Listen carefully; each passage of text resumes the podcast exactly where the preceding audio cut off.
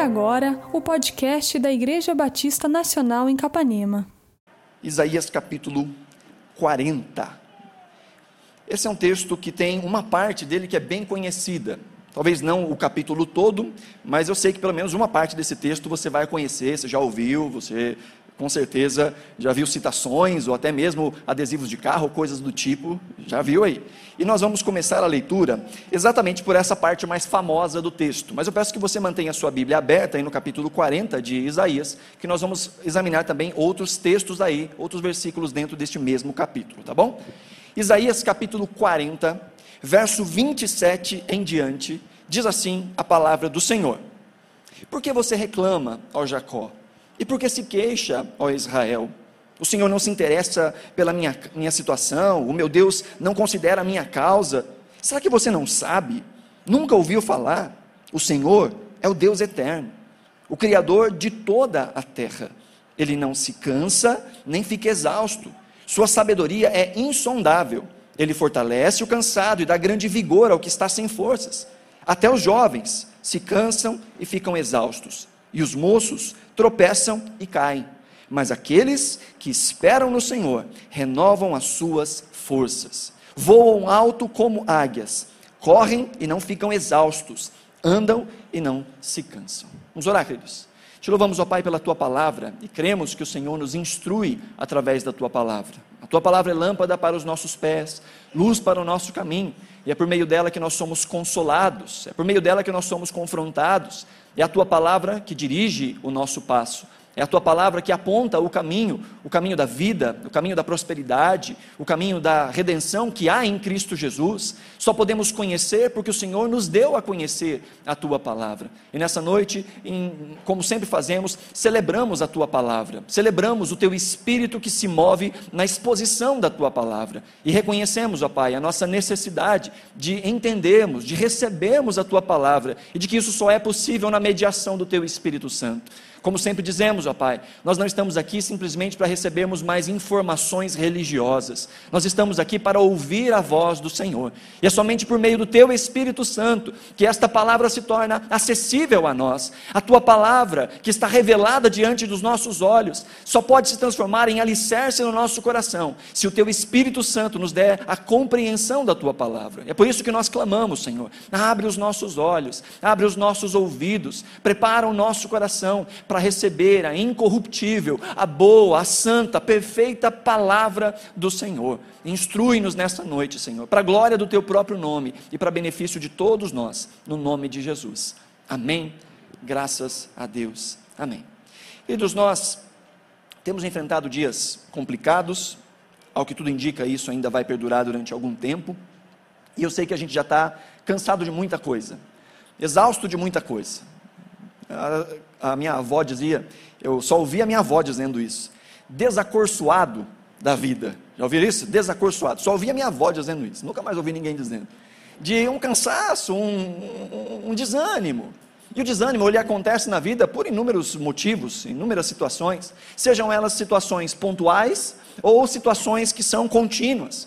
O desânimo pode vir sobre nós por uma luta que nós estamos enfrentando pontualmente, ou simplesmente pelas coisas continuarem do mesmo jeito. Nós temos uma expectativa, nós temos uma, uma vontade de que algo aconteça, aquilo não acontece, ou uma situação perdura na nossa vida, seja por questões ocasionais, excepcionais, ou seja pelo desânimo de uma caminhada de vida constante, de cotidiano, de rotina. Vez ou outra, o desânimo bate à nossa porta. Nós estamos diante de um texto, texto do profeta, profeta Isaías, em que ah, Israel estaria debaixo de um grande desânimo. Isaías é este que profetiza um pouco antes do exílio babilônico. O povo de Deus se voltou contra Deus inúmeras vezes, não se arrependia dos seus pecados, não dava ouvidos aos profetas, e Deus diz ao seu povo: Olha, virá um tempo de juízo sobre vocês, virá um tempo de julgamento, e vocês serão levados para longe dessa terra. Isaías é este profeta de Jerusalém, no reino do sul, o reino de Judá, que está profetizando nos seus primeiros 39 capítulos sobre esse juízo do Senhor que virá sobre o seu povo. E a partir do capítulo 40, ele começa a profetizar sobre o retorno desse povo, sobre o momento em que Deus irá trazê-los de volta, em que Deus irá ao seu encontro, irá ao seu socorro. ele está profetizando para uma outra geração. Do capítulo 1 ao capítulo 39, ele está profetizando para aquela geração que está prestes a ir para o cativeiro, passar por grandes dificuldades. E do capítulo 40 em diante, ele está falando com uma outra geração, a geração daqueles que já vão estar lá e que já vão estar desanimados com a luta, com o cansaço. E ele já está antecipando as palavras de Deus, ele já está dizendo o que vai acontecer. E ele fala sobre o retorno do Senhor, ou ah, nessa ideia deste texto, Deus se tornar novamente favorável, propício a eles. Esse é um texto muito interessante, porque eu não sei se você já percebeu, mas o livro de Isaías tem 66 capítulos, assim como a Bíblia tem 66 livros. E a primeira parte, os 39 livros da Bíblia, nós chamamos de Antigo Testamento ou Antiga Aliança. E os 39 primeiros capítulos de Isaías, ele está falando sobre este tempo, este tempo em que o povo de Deus não ouvia essa aliança e que há sobre eles um, um castigo, há sobre eles um juízo de Deus. Mas do capítulo 40 em diante, os próximos 27 capítulos, ele fala sobre esperança, ele fala sobre o Messias, ele fala sobre a vinda do Rei. É neste, nessa sequência, do capítulo 40 em diante, em que estão as maiores profecias sobre o Messias. Existe sim profecias sobre o Messias um pouco antes disso no, no livro de Isaías, mas as profecias messiânicas, principalmente aquelas que falam do servo do Senhor, falando de Jesus, falando inclusive da sua morte, estão do capítulo 40 em diante, anunciando este novo pacto de Deus, anunciando este novo momento na história de Israel. E só, para que você também uh, tenha mais alguma informação aí, os últimos capítulos, os dois últimos capítulos de Isaías, ele fala sobre novos céus e sobre nova terra, assim como o final do Novo, do, do novo Testamento também fala sobre novos céus e nova terra.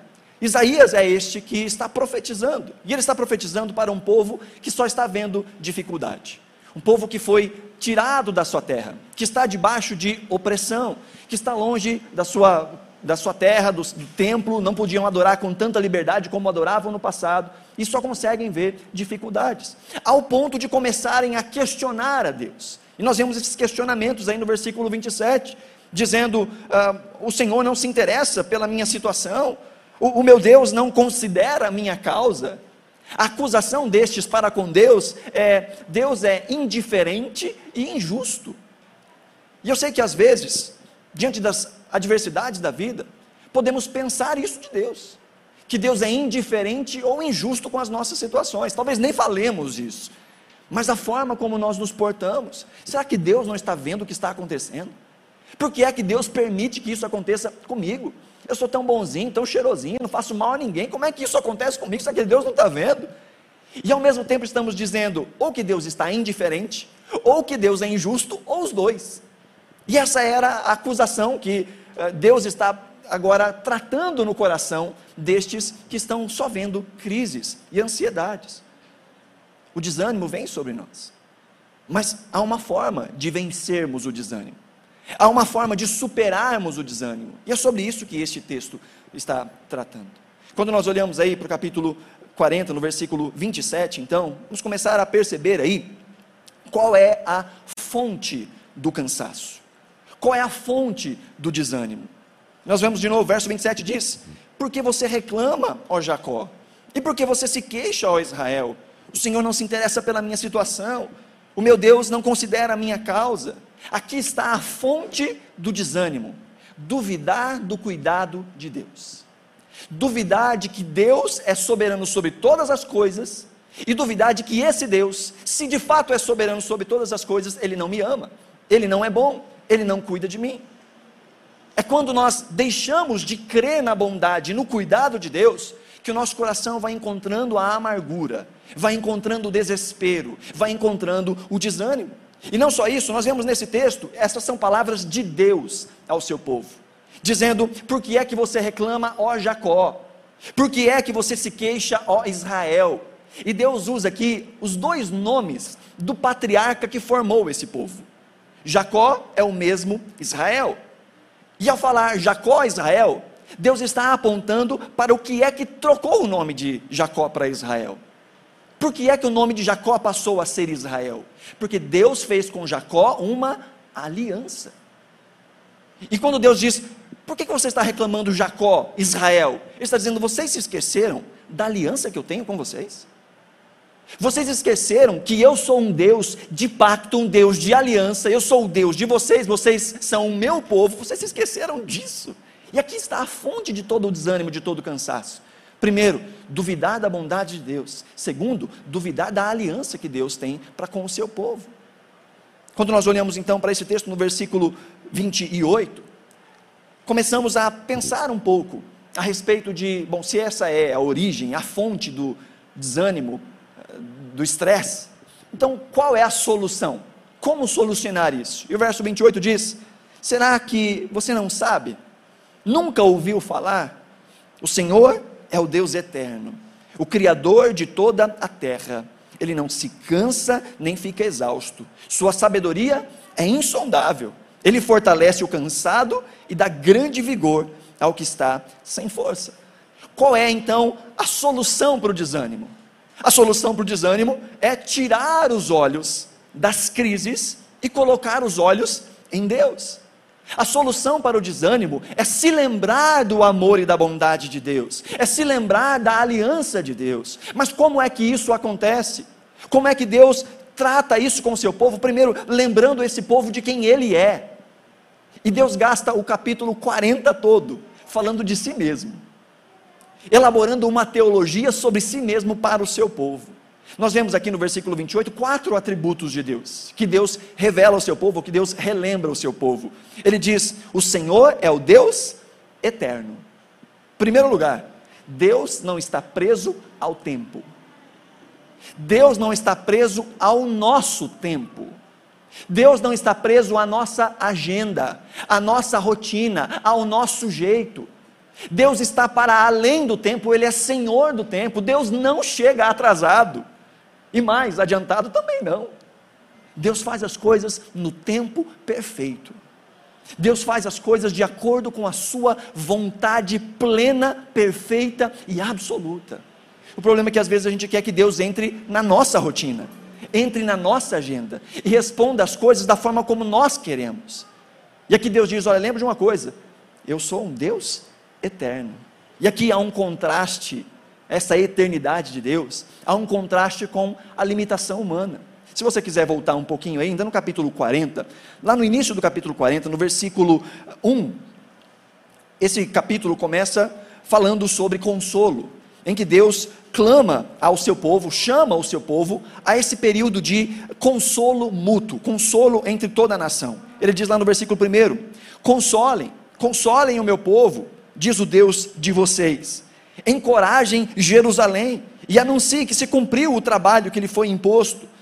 Pagou por sua iniquidade, recebeu da mão do Senhor em dobro por todos os seus pecados. E olha que versículo lindo, versículo 3. Uma voz clama no deserto, preparem o caminho para o Senhor. Uma outra tradução possível é: uma voz clama no deserto, preparem o caminho para o Senhor. Você lembra alguém que falou isso? Lembra? Um homem chamado João Batista. Nós estamos falando aqui desse texto que fala do início dessa esperança, dessa nova aliança, o começo. E nós vemos essa expressão em Mateus, Marcos e Lucas no início dos evangelhos. Então, o anúncio da vinda do Senhor. E aí, verso 3 diz: Uma voz clama: Preparem o caminho do Senhor, façam no deserto um caminho reto para o nosso Deus. Todos os vales serão levantados, todos os montes e colinas serão aplanados, os terrenos acidentados serão tornados planos, as escarpas serão niveladas, a glória do Senhor será revelada, e juntos todos haverão, pois é o Senhor quem fala. Aqui é uma ideia de que o, o, Senhor está vindo, o rei está vindo, então é lançada uma comitiva, um grupo de pessoas, para consertarem o terreno, para que ele passe por um terreno plano. Então aquilo que estava ah, muito alto ia ser rebaixado, e aquilo que estava muito baixo seria levantado, para que a comitiva deste rei pudesse vir de maneira tranquila e suave. Isso aqui é uma figura de linguagem. Aí no verso, no, verso 6 diz: Uma voz ordena, clame e eu pergunto: o que clamarei? Que toda a humanidade é como a relva, e toda a sua glória como a flor da relva. A relva murcha e cai, a sua flor. Quando o vento do Senhor sopra sobre elas, o povo não passa de relva. Olha só. Isaías está ouvindo da voz do Senhor, ouvindo da palavra do Senhor. Comece a clamar, comece a falar, Isaías. E ele diz: O que, que eu vou clamar? O que, que eu vou falar? E aqui parece que não é muito, muito legal, né? Fala para todo mundo que eles são igual relva. Que a relva vai embora, que, que cai a flor, que, que murcha, que, que vai embora. Não parece algo muito consolador, né? Mas veja a sequência, ele diz: a relva murcha, verso 8, e a flor e as flores caem, mas a palavra do nosso Deus permanece para sempre. O que, que ele está clamando aqui? Ele está dizendo: olha, há uma, um contraste, há uma oposição. Enquanto nós somos finitos, passageiros e enfraquecemos, Deus permanece para sempre. Esse é o contraste. Deus é eterno, Deus não muda. Deus é o Deus eterno. Mas nós, nós não sabemos todas as coisas. Nós somos fracos, nós somos passageiros, nós estamos sobre essa terra como uma, uma nuvem, como um vapor, diria Tiago, como uma neblina que aparece e logo se dissipa. Então a primeira coisa que Deus fala a esse povo, lá no, capítulo, no, no versículo 28, ele diz: O Senhor é um Deus eterno, em contraste com nós, homens mortais, homens passageiros, gente que passa. O segundo atributo que nós vemos aí no versículo 28, novamente, diz: Ele não, desculpa, o Criador de toda a terra. Deus é o Deus eterno, e depois o Criador de toda a terra. Ou seja, Deus não está limitado a este mundo. Deus está acima desse mundo. Deus não está preso às contingências desse mundo. Esse mundo não dita a agenda de Deus. Esse mundo não diz o que Deus tem que fazer, é Deus quem diz o que esse mundo tem que fazer. Deus é o Deus criador. Do versículo, ainda no versículo 28, ele diz: Ele não se cansa, ele não perde as suas forças diante das dificuldades, ele não é limitado. E por último, ainda no verso 28, ele diz: Sua sabedoria é insondável. Deus sabe de todas as coisas, Deus conhece todas as coisas, Deus sabe a hora certa, Deus tem os recursos que são inesgotáveis, porque Ele é Criador. Deus é esse que não se cansa. A gente se cansa das batalhas, a gente se cansa do dia a dia, a gente se cansa da rotina, mas Deus não se cansa. E Deus é esse Deus de infinita sabedoria. Veja, o capítulo 40 todo é Deus falando ao seu povo novamente quem Ele é. Vamos voltar aí de novo, capítulo 40. Olha o versículo 9: diz: Você que traz boas novas a Sião, suba num alto monte. Você que traz boas novas a Jerusalém, erga sua voz com fortes gritos, erga, não tenha medo, diga à cidade de Judá: aqui está o seu Deus, o soberano, o Senhor, vem com poder, com seu braço forte ele governa, a sua recompensa com ele está, e o seu galardão o acompanha. Olha o verso 11: como pastor, ele cuida do seu rebanho com o braço ajunta os cordeirinhos e os carrega no colo. Conduz com cuidado as ovelhas que amamentam as suas crias. Olha que cena bonita. Olha que cena bonita. Talvez um pouco distante da nossa realidade, ver um pastor cuidando das suas ovelhas, pastor de ovelhas mesmo, com seu cajadinho ali, cuidando das ovelhas, levando ela pra, elas para os pastos, para as águas. Aqui fala de um cuidado, não só um cuidado de alguém que é obrigado a fazer aquilo, não de alguém que está cuidando de ovelhas de outro, mas alguém que cuida das suas próprias ovelhas. O texto diz que ele pega aqui os seus cordeirinhos e coloca no colo. Essa não era uma cena muito comum. Os pastores sim carregavam os cordeirinhos quando estavam feridos, mas geralmente carregavam aqui no ombro. Mas aqui está uma figura de cuidado, de amor. E Deus está dizendo, através do seu profeta, ele carrega o seu povo, ele cuida do seu povo com intimidade, com amor, com cuidado não como uma obrigação. Este Deus que é todo-poderoso, este Deus que é grandioso, é o Deus que nos carrega no colo nos dias difíceis. Ele está próximo. Depois ele começa a falar a respeito do tamanho de Deus. Olha o verso 12. Quem mediu as águas na concha da mão, ou com o palmo definiu os limites dos céus? Quem jamais calculou o peso da terra, ou pesou os montes na balança e as colinas dos seus pratos? Está falando do tamanho de Deus. Olha, quem é que consegue, na concha da sua mão, medir todas as águas? Quem é que consegue medir o universo a palmo? Palmo aqui, a, a distância entre o polegar e o mindinho.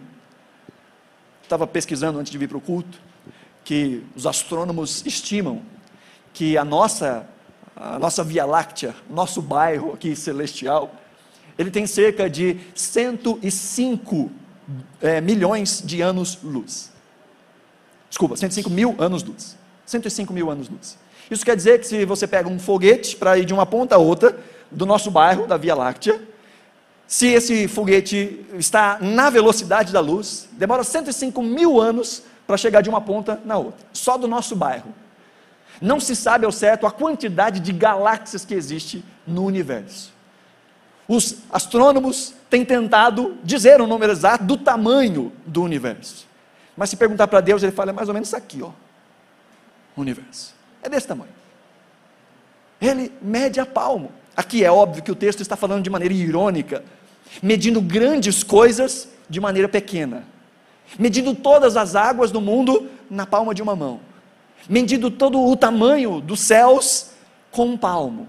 Depois ele fala ainda no versículo 12 de calcular o peso da terra, o peso dos montes em uma balança. Algumas traduções trazem em uma romana, que era uma balança de precisão, uma balança que era usada para medir ouro, pesar o ouro que devia ser algo bem minucioso. Então está falando: olha, quem é que pesou todo o pó da terra e todas as montanhas em uma balança de, de precisão?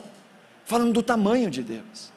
Verso 13 fala que Deus não é só tão grande, mas ele também é tão sábio. Verso 13 diz: Quem definiu limites para o Espírito do Senhor?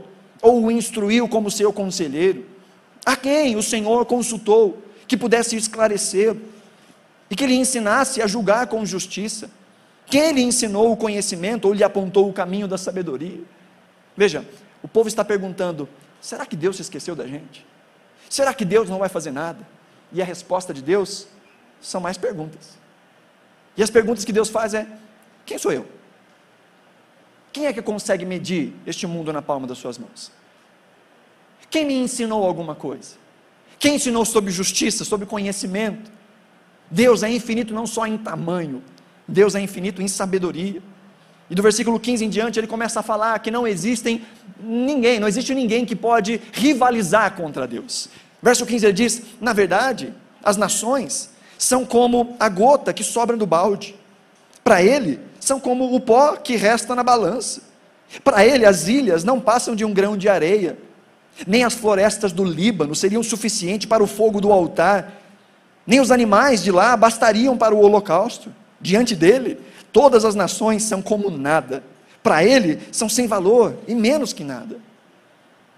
Dentro de um, um, um tempo da história, em que Israel foi subjulgada por uma nação, por um império, pelo império babilônico, os, os judeus foram subjugados nessa segunda leva pelo império babilônico. O que Deus está falando ao seu povo é: as nações, os impérios, os reinos, diante de Deus são como nada. As nações não podem rivalizar contra Deus. Verso 18 ele fala dos ídolos. Ele diz: Com quem vocês compararão Deus? Como poderão representá-lo? Como a imagem que o artesão funde e que o ourives cobre de ouro e para a qual modela correntes de prata? Ou com o ídolo do pobre, que pode apenas escolher um bom pedaço de madeira e procurar um marceneiro para fazer uma imagem que não caia? Será que vocês não sabem? Nunca ouviram falar? Não contaram a vocês desde a antiguidade? Vocês não compreenderam como a terra foi fundada? Ele se assenta no seu trono, acima da cúpula da terra, cujos habitantes são pequenos como gafanhotos. Ele estende os céus como um forro e os arma como uma tenda para neles habitar. Está dizendo: olha, você coloca a sua confiança onde? A sua esperança onde? Em ídolos feitos pelas suas próprias mãos? Ele está falando aqui sobre a, a, a ideia tão maluca de confiar em coisas que a gente faz. E há muitas pessoas que confiam nas coisas que fazem. Talvez hoje a nossa forma de idolatria é diferente. Talvez nós não fazemos coisas, fazemos imagens para nós. Mas há muitas imagens guardadas no nosso coração. Talvez não pegamos uma árvore e a partir dessa árvore fazemos para nós alguma coisa para chamar de Deus. Mas da árvore sai a celulose, que sai o papel, e alguns desses papéis, inclusive, têm uns valores anotados, que são regulados por uma tal de Casa da Moeda, e tem muita gente que adora esse negócio, que faz da sua vida, que serve, que gasta, que empenha a sua vida, servindo a essa mesma madeira. As coisas vão mudando, mas a grande questão é o que é que nós servimos, em quem nós esperamos. Esperamos em coisas que as nossas próprias mãos fabricam? Ou esperamos naquele que criou todas as coisas? Nas coisas que são fruto do nosso esforço? Ou naquele que criou o nosso esforço, que criou a nossa vida, que nos deu fôlego de vida. Dizendo nada pode rivalizar contra Deus. No verso 23 ele diz: Ele aniquila os príncipes e reduz a nada os juízes deste mundo. Mal eles são plantados ou semeados, mal lançam raízes na terra, Deus sopra sobre eles e eles murcham. Um redemoinho os leva como a palha. Os governos desse mundo, os príncipes desse mundo, os imperadores desse mundo, os presidentes, prefeitos, governadores desse mundo, nada são diante de Deus. Juízes, executivo, legislativo, judiciário diante de Deus, nada são. A nossa vida não é guiada por essas coisas, a nossa vida é guiada pelo Senhor. Deus é esse, a palavra do Senhor diz que estabelece reis e que também os faz cair. Nós não dependemos disso, nós dependemos de Deus. E não podemos colocar o nosso coração em qualquer outra coisa que não seja Deus. Nada pode rivalizar com Deus. Basta um sopro e eles murcham e caem. Nada pode rivalizar contra Deus. Nem as nações, os impérios, nem os ídolos feitos por mãos humanas, nem os governos. E aqui no versículo 25 ele dá um resumo: Com quem vocês me compararão? Quem se assemelha a mim? Pergunta o santo. Ergam os olhos e olhem para as alturas. Quem criou tudo isso? Aquele que põe em marcha cada estrela do seu exército celestial e a todas chama pelo nome. Tão grande é o seu poder e tão imensa a sua força que nenhuma delas deixa de comparecer. Deus está dizendo: a quem vocês vão me comparar? Com quem eu pareço? Vocês conseguem encontrar sobre a terra alguém a quem possam comparar comigo? Deus é incomparável, Deus é insuperável. E eu sei que você sabe disso, eu sei que você entende isso. Assim como esse povo, na teoria, também sabia disso, entendia isso. É por isso que o versículo 27 é tão aterrorizante. É por isso que Deus, de maneira indignada, diz ao seu povo no verso 27: Por que você reclama, Jacó? Por que você se queixa, Israel? Você não se lembra? Você não sabe? Você não ouviu? Queridos, a fonte do desânimo é se esquecer de quem é Deus. A fonte do desânimo é se esquecer da bondade de Deus. E pior ainda, a fonte do desânimo é se esquecer de que esse Deus que é acima de tudo, acima de todos, rico em poder, rico em sabedoria, acima dos tronos deste mundo, acima dos príncipes deste mundo, que este Deus é o Deus que nós podemos chamar de Pai. É Deus que tem o seu povo como seu rebanho, que carrega o seu povo como carrega um cordeirinho perto de si. Essa é a fonte de todo desânimo de todo o desespero, se esquecer de que nós servimos a um Deus poderoso, mas ao mesmo tempo tão presente, a um Deus eterno, Criador de todas as coisas, que não cansa, que é rico em sabedoria, mas ao mesmo tempo é aquele que ouve a sua oração, que contempla a sua dor, que sabe de cada coisa que passa na sua vida. Esse mesmo Deus que chama as estrelas pelo nome, esse mesmo Deus que sabe a quantidade de estrelas que existe no, no firmamento. No Novo Testamento nós vamos saber que esse Deus também sabe a quantidade de cabelos que nós temos na cabeça. No meu caso não é muito difícil de contar. Mas nós vemos o Deus que é tão grande, mas um Deus que é tão presente, tão próximo, que se assenta com quebrantado e contrito, que ouve o seu clamor, que consola o seu coração. Mas quando nós esquecemos disso, o desespero vem, o desânimo vem. Então a solução é tirar os olhos das coisas e colocarmos os olhos no Senhor. Lembrarmos do caráter do Senhor, lembrarmos da grandeza do Senhor. Mas como fazemos isso? De que forma fazemos isso? Bom, as perguntas que nós vemos aí no versículo 28 dão uma dica para nós. Deus pergunta ao seu povo: será que você não sabe? Nunca ouviu falar? Está aqui a resposta. Como é que nós nos lembramos? Primeiro, ouvindo falar de Deus. Deus nos deixou a Sua palavra. Deus nos instruiu, e ao longo do texto do capítulo 40, nós vimos várias vezes Deus dizendo: Vocês não lembram que vocês foram ensinados desde a antiguidade sobre isso? Deus revela a Sua palavra, Deus nos deu a Sua palavra, E quando nós nos afastamos dessa palavra, nós vamos dar ouvidos a outras autoridades, nós vamos dar ouvidos a outros tipos de discurso, e o que mais existe no nosso mundo nos dias de hoje são discursos. As redes sociais deram voz para todo mundo. Tem muita coisa legal sendo produzida, mas tem muito lixo saindo para todo lado. E quando nós calamos a voz de Deus e não estamos próximos da voz de Deus, nós vamos dar ouvido a alguma outra coisa. Vamos guiar a nossa vida por algum outro tipo de discurso. E Deus está dizendo ao seu povo: vocês não ouviram. E não basta só ouvir, o texto ainda diz: vocês não entendem, vocês não sabem, porque não basta só escutar, não basta só ter informações, é preciso ter compreensão.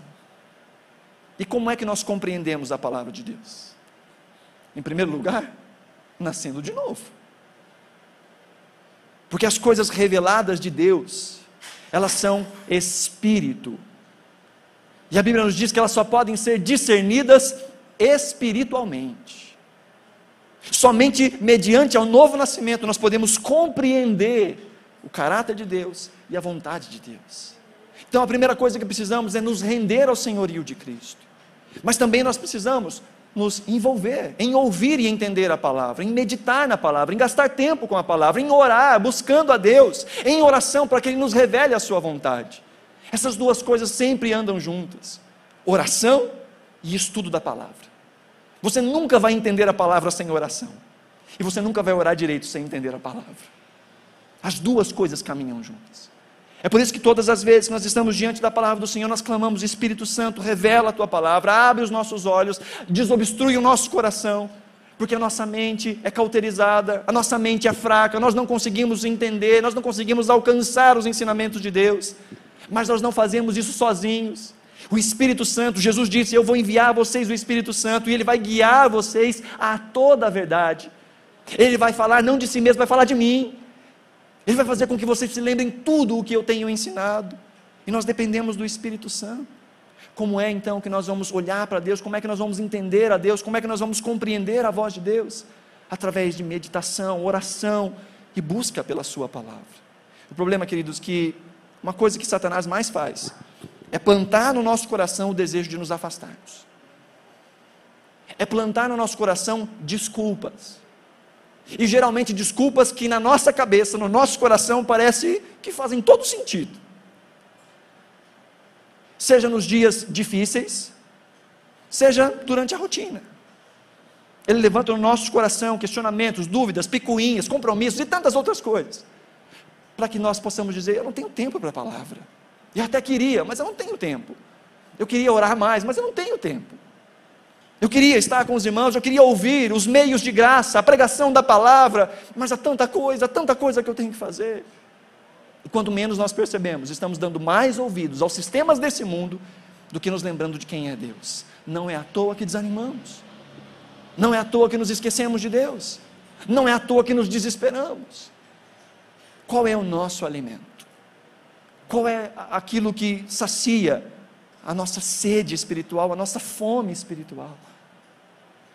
Deus chama o seu povo e diz: vocês não, não ouviram, vocês não entenderam. Como compreender? Então nós precisamos ouvir, nós precisamos entender. E por que é que nós precisamos ouvir e entender? O verso 29 diz: Ele fortalece o cansado e dá grande vigor ao que está sem força. Por que é que nós precisamos destes meios de graça? Por que é que nós precisamos entender? Por que é que nós precisamos ouvir? Porque Ele é a única fonte de saciedade, a única fonte de ânimo verdadeiro, genuíno, duradouro. Só Ele pode nos dar vigor. Veja que esse texto nos faz lembrar Mateus capítulo 11, versos 28 em diante, em que Jesus diz: Venham a mim, vocês que estão cansados e sobrecarregados, e eu vos aliviarei. Tomem sobre vocês o meu jugo, ou seja, caminhem comigo, vem aqui, lado a lado, tomem os meus ensinos e aprendam de mim, que sou manso e humilde de coração, e vocês encontrarão descanso para as vossas almas.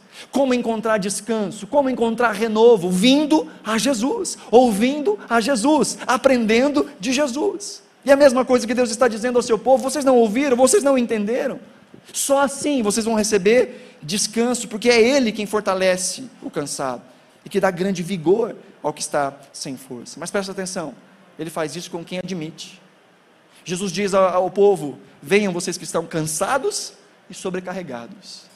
Então, para ouvir o chamado de Jesus, primeiro tem que olhar para mim e dizer: eu estou cansado, eu estou sobrecarregado. Porque gente orgulhosa, gente que acha que sabe tudo, que tem tudo, que tem força suficiente. A Bíblia diz que Deus resiste aos soberbos, mas concede graça ao humilde. Aquele que diz: Senhor, eu não posso, Senhor, eu não consigo. Senhor, se não for a tua graça, se não for a tua misericórdia, Senhor, eu não consigo. A minha força se esvai, a minha força acaba muito rápido. Eu dependo do Senhor. A este Jesus diz: Então venha a mim, que eu vou aliviar. Tomem sobre vocês o meu jugo, aprendam de mim que sou manso e humilde de coração, e vocês vão encontrar descanso para as vossas almas. E qual é a consequência? Qual é a consequência de nós darmos ouvidos ao Senhor, de nós esperarmos do Senhor? Verso 30 diz: Até os jovens se cansam e ficam exaustos, e os moços tropeçam e caem, mas aqueles que esperam no Senhor renovam as suas forças, voam alto como águias, correm e não ficam exaustos, andam e não se cansam. Eu acho que essa é a parte mais conhecida do texto, né? Essa é a parte que a gente se lembra muito bem. E agora dá para entender melhor esse texto. Aqui nós vemos um contraste. O início do versículo 31 tem aí um mas. Esse mas é a ligação do contraste. No versículo 30 ele fala de uma força que é uma força humana, uma força que é material. E no versículo 31 ele começa a falar de um tipo de força, de um tipo de ânimo que é um ânimo sobrenatural. Ele vai fazer uma comparação, então, ele diz no versículo 30: Até os jovens se cansam e ficam exaustos, e os moços tropeçam e caem. A palavra aqui usada para moço na NVI, ela traz a ideia de juventude também, mas algumas versões, inclusive, dizem é, jovens escolhidos. Que essa palavra é usada para um, um grupo específico de jovens que não só tinham vigor por causa da sua idade, mas que tinham a capacidade física para serem escolhidos para missões, principalmente missões militares que eram aqueles escolhidos para o exército. E Deus está dizendo, até mesmo os jovens, aqueles que estão no ápice do seu vigor, que estão cheios das, das, uh, da sua saúde, das suas capacidades, e até mesmo aqueles que são não só fortes por serem jovens, mas porque estão uh, preparados, estão com o seu corpo definido, estão com a sua saúde em dia, que são aqueles que estão acima da média, até mesmo estes se cansam. Aqueles que confiam na sua força natural se cansam, mas aqueles que esperam no Senhor fazem de maneira diferente. Aqueles que esperam no Senhor, estes têm as suas forças renovadas. Aquele que confia na força do seu próprio braço, esse vai se decepcionar muito cedo. E há muita gente que confia na força do seu próprio braço, que confia nas suas próprias capacidades, que confia na sua inteligência, que confia que sabe fazer tudo do jeito certo. Não, eu não preciso de conselhos, eu sei resolver isso. Às vezes a vida está indo ladeira abaixo, às vezes as finanças estão indo ladeira abaixo, às vezes o casamento está uma destruição. Eu não vou falar com ninguém, eu sei resolver isso. E o resultado mostra que não é verdade. Não pede ajuda. Aqueles que confiam na sua própria força, diz o texto, estes ficam exaustos. O mais forte de todos, este, tropeça e cai. Sabe, tem um texto em Jeremias, capítulo 17, Jeremias 17, vai nos fazer lembrar inclusive de um outro texto. Diz assim: Assim diz o Senhor: Maldito é o homem que confia nos homens, que faz da humanidade mortal a sua força, mas cujo coração se afasta do Senhor. Ele será como um arbusto no deserto, não verá quando vier algum bem, habitará nos lugares áridos do deserto, numa terra salgada, onde não vive ninguém. Olha essa primeira parte. O texto nos diz que este que confia na sua própria força. Maldito é o homem que confia no homem, ou que confia nos homens. Não só que confia do lado de fora, mas que confia em si mesmo. Ele diz: Maldito é esse. Ele não vai perceber quando vier a tempestade, quando vier alguma coisa boa, ele não vai perceber. Diz o texto que ele é como um arbusto no meio do deserto. Mas aí vem a segunda parte, o verso 7 diz: Mas bendito ou bem-aventurado é o homem cuja confiança está no Senhor, cuja confiança nele está. Ele será como uma árvore plantada junto às águas e que estende as suas raízes para o ribeiro. Ele não temerá quando chegar o calor, porque as suas folhas estão sempre verdes. Não ficará ansiosa no ano da seca, nem deixará de dar fruto. Esse texto te lembra algum outro texto? Lembra? Salmo 1. Bem-aventurado é este homem que tem o seu prazer na lei do Senhor. Ou como diz o texto, que confia, que tem a sua confiança no Senhor, ele será como uma árvore plantada perto das águas, que dá fruto na estação correta, suas folhas não murcham. Essa ideia está aqui novamente sendo apresentada. Aquele que confia em si mesmo é um arbusto seco no deserto, mas aquele que confia no Senhor é como uma árvore que tem as suas raízes perto das águas.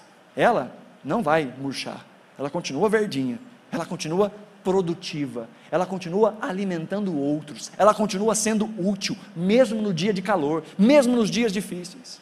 Mas aquele que confia em si mesmo, esse cansa, esse desanima. E diante desse contraste aqui, nós vemos três benefícios, três resultados de alguém que espera no Senhor. Verso 30 novamente diz: Aqueles que esperam no Senhor, primeiro, renovam as suas forças. A palavra aqui, renovar, traz uma ideia de substituição.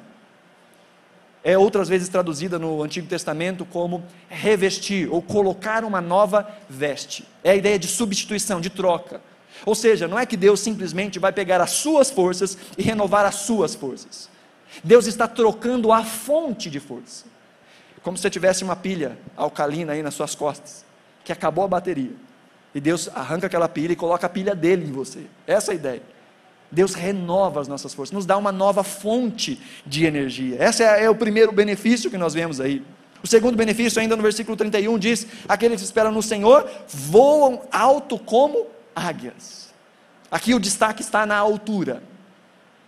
A ideia aqui do texto é de, inclusive, uma águia que troca suas penas para conseguir chegar mais alto ainda, em determinada época, fase da sua vida. Então ela chega ao alto, e o alto é um lugar de visão privilegiada. Aqueles que esperam no Senhor mudam de perspectiva. Veja, nós começamos a olhar para Deus e começamos então a olhar como Deus. Como Deus enxerga as coisas. A olharmos para a vida a partir do prisma de Deus. Não olhamos simplesmente para o momento, não olhamos simplesmente para o aqui e para o agora, mas olhamos com os olhos da eternidade e conseguimos inclusive dizer: Eu sei que todas as coisas cooperam juntamente para o meu bem.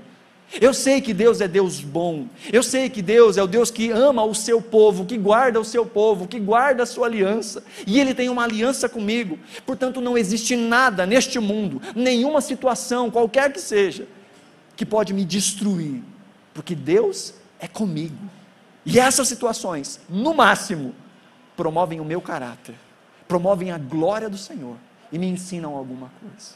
Mas só enxerga assim quem deixa de olhar para as coisas e passa a olhar para o Senhor, esperar no Senhor. Deixa de simplesmente depender de circunstâncias, mas passa a depender do Senhor. A ideia aqui é de esperar no Senhor, aguardar no Senhor, colocar nele as fontes de toda expectativa. E por último, ainda no versículo 31, ele diz: Mas aqueles que esperam o Senhor correm e não ficam exaustos, andam e não se cansam. Algo interessante é a ordem dos verbos, né?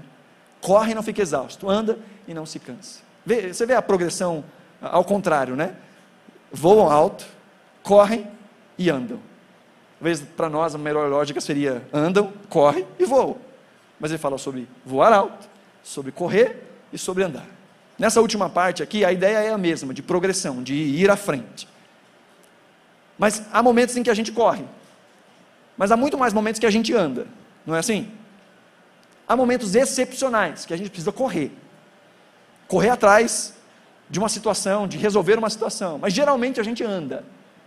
A ideia aqui é de que Deus cuida de nós e nos dá suprimento para os momentos em que a gente precisa de muita energia explosiva ou para os momentos que a gente precisa de ânimo cotidiano, rotineiro.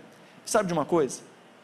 Nós precisamos de muito mais graça de Deus, energia de Deus, para viver o dia a dia, do que para resolver crises pontuais. É muito mais fácil depender de Deus em meio a crises do que permanecer em constância e perseverança no dia normal, no dia tranquilo. É muito mais fácil nós corrermos para Deus e nos apegarmos a Deus quando o mundo está caindo sobre a nossa cabeça, do que permanecer em constância com o mesmo amor, a mesma fidelidade, quando não está nem muito ruim, nem muito bom. Porque a gente passa mais tempo andando do que correndo. Mas aquele que está olhando para o Senhor, que está com os olhos no Senhor, esse recebe forças, não só para os momentos explosivos, como para o caminhar cotidiano. Entenda, aquele que corre sem Deus, perde a energia, perde a força. Mas aquele que anda sem Deus, perde o ânimo, perde a vontade. E há muita gente que desiste da fé em um desses dois momentos. Às vezes passa por uma crise tão profunda, que não está olhando para Deus e perde a força, não aguenta. Desiste da fé, se esquece de Deus, abandona a Deus, porque não tinha forças para enfrentar aquela crise, para enfrentar aquela corrida.